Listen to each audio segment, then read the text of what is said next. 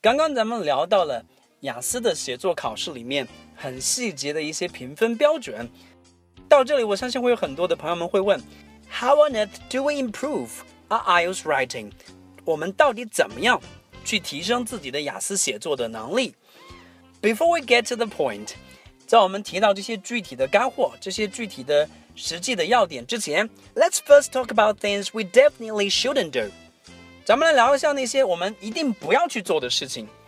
第一，Do not believe in shortcuts，千万不要相信这个提高写作能力有什么所谓的捷径一说，but more efficient ways to learn and improve，而是那些可以实际帮到你的、更有效的 去学习和提高自己的方式。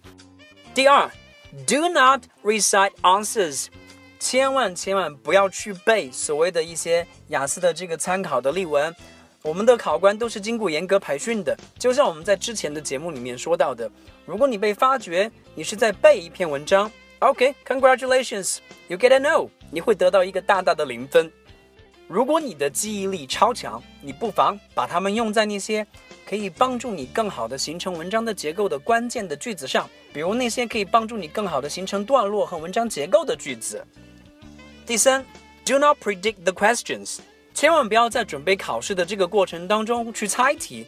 那现在我们知道有很多的这个培训机构会去提供所谓的这个基金啊，就是以大量的题库的方式帮助学生们的话呢，去提高这个考试题目的命中率。这一点其实是相当的不靠谱。毕竟我们学习雅思考试的目的，除了通过考试之一，我们还需要去对付以后自己在国外的学习和生活的要求，而不是简单的通过考试。那么，如果我们以预测题目的方式来准备我们的雅思考试的话，你练习的是测试能力，而不是你的实际的语言能力。所以，我们更应该关注的是，我们有一个好的阅读的习惯。放心，The more you read, the better you write。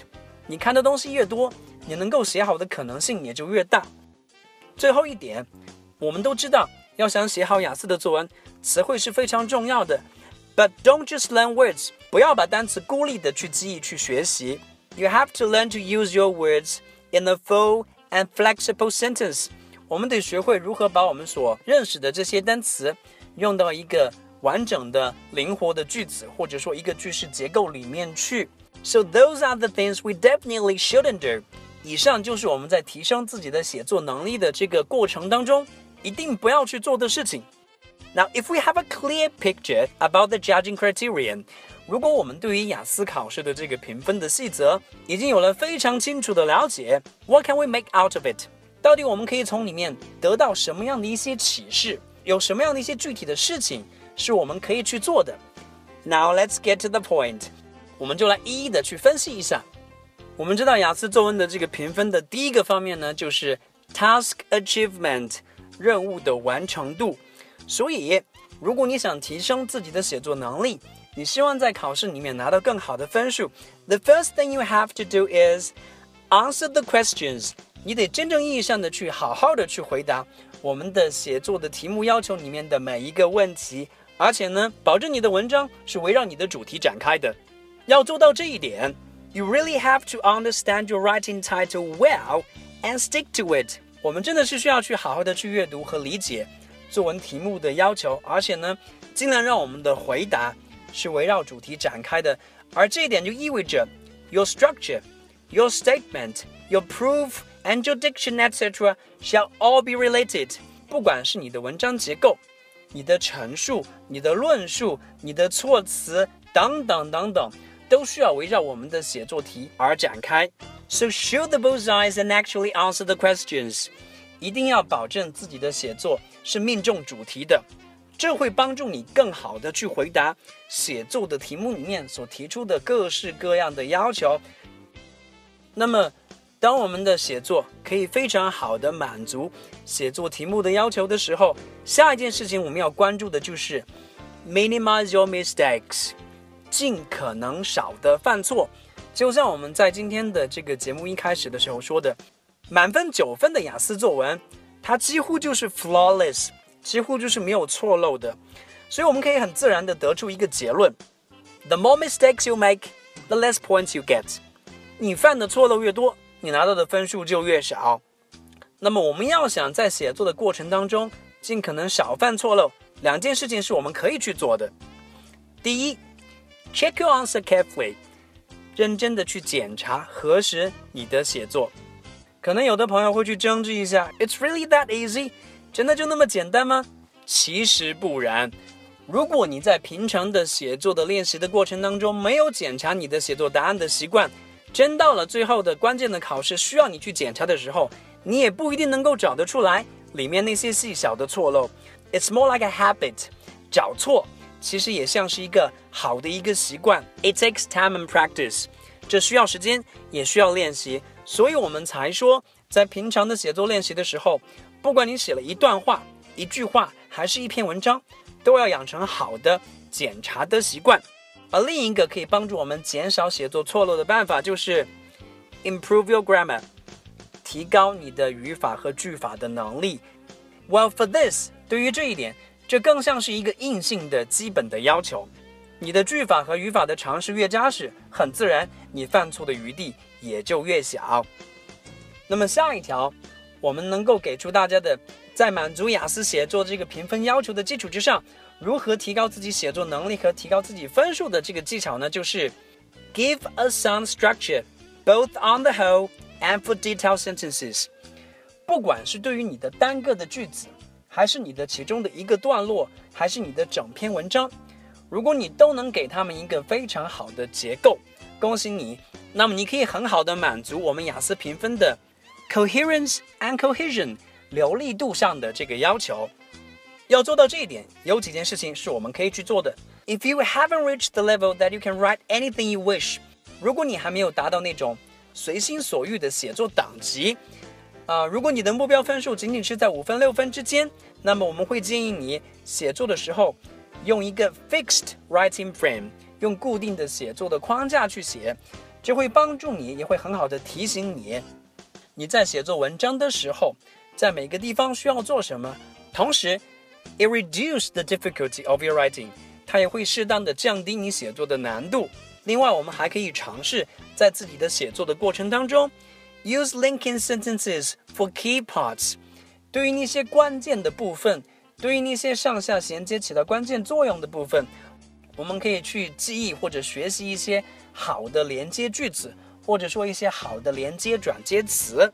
如果你的能力有限，为什么不寻找一些帮助呢？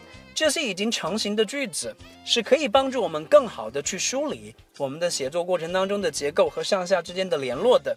而最后一点，大家可以尽量多的尝试去阅读英文材料。The logic is so simple，因为这个逻辑实在是再简单不过了。The more you read, the better you write。你的阅读量越多。你读的越多，见的越多，你能够写得好的可能性自然也就越大。刚才我们所聊到的那些讯息，其实更多是关于雅思评分要求里面的 task achievement 任务完成度，还有 cohesion 文章的流利度的。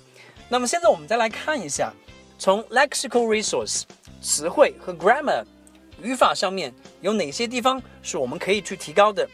首先，关于词汇。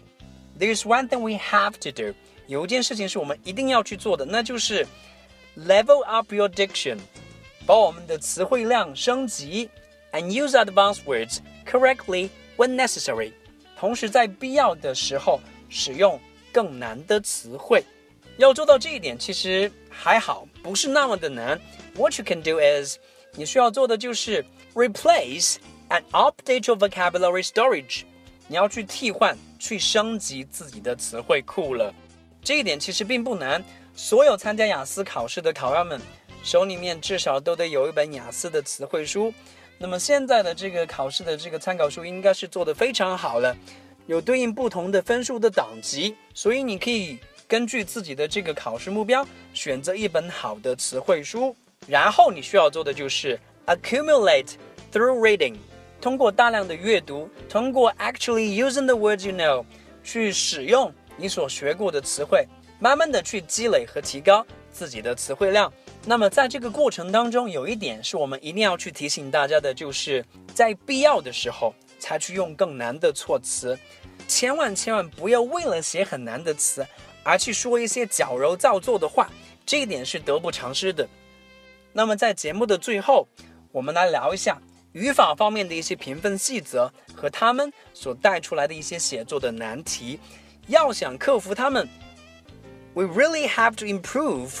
Our grammar knowledge，我们真的是需要去提升自己的语法的基本的能力。This is actually needed and inevitable。对于我们的英文学习，这是必要的，也是不可避免的一点。不管是从 the short run 短期来看，还是 the long run 长期来看，学习或者说提升自己的基本的语法能力都是很有必要的。如果我们回到自己的雅思的写作里面去。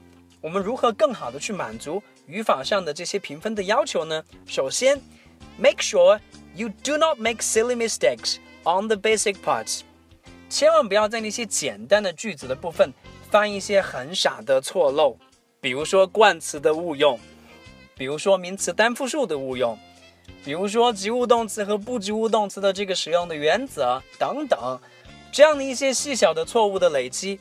会不断不断一点一点蚕食我们的雅思写作里面所能获得的分数。那么话又说回来，如果在你的写作能力范围之内出错几乎是不可避免的话，那么你一定要做到一点，千万不要让这些错漏去影响文章信息的传递。如果你写出来的句子和文章已经让人看不懂了，你是很难期望可以拿到五分以上的考试分数的。那么另外一条我们需要去做的就是 grab some basic skills。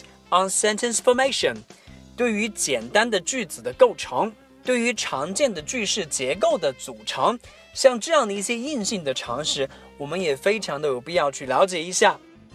最后呢，也是最关键的，更是大多数人不愿意去做的一件事情，就是 knuckle down and actually hit the books。我们真的是需要让自己很踏实的去看一些。能够帮助我们提升自己的语法基础常识的一些书籍、参考书也好、讲义也好、笔记也好。Remember, all your hard work will pay off in the end。你所有的努力都会在最后得到回报。OK，那么到这里，我们今天的节目也差不多就快要结束了。今天跟大家聊了很多关于 IELTS writing 雅思写作方面的讯息。那么，如果大家还有这方面感兴趣的话题，您可以关注我们的新浪微博公众号“五十二区英语 ”，We can keep a discussion over there。我们可以在那边做更多的讨论。好了，今天的节目呢就到这里了。I'll see you guys next time。我们下次在节目里面再见吧，拜拜。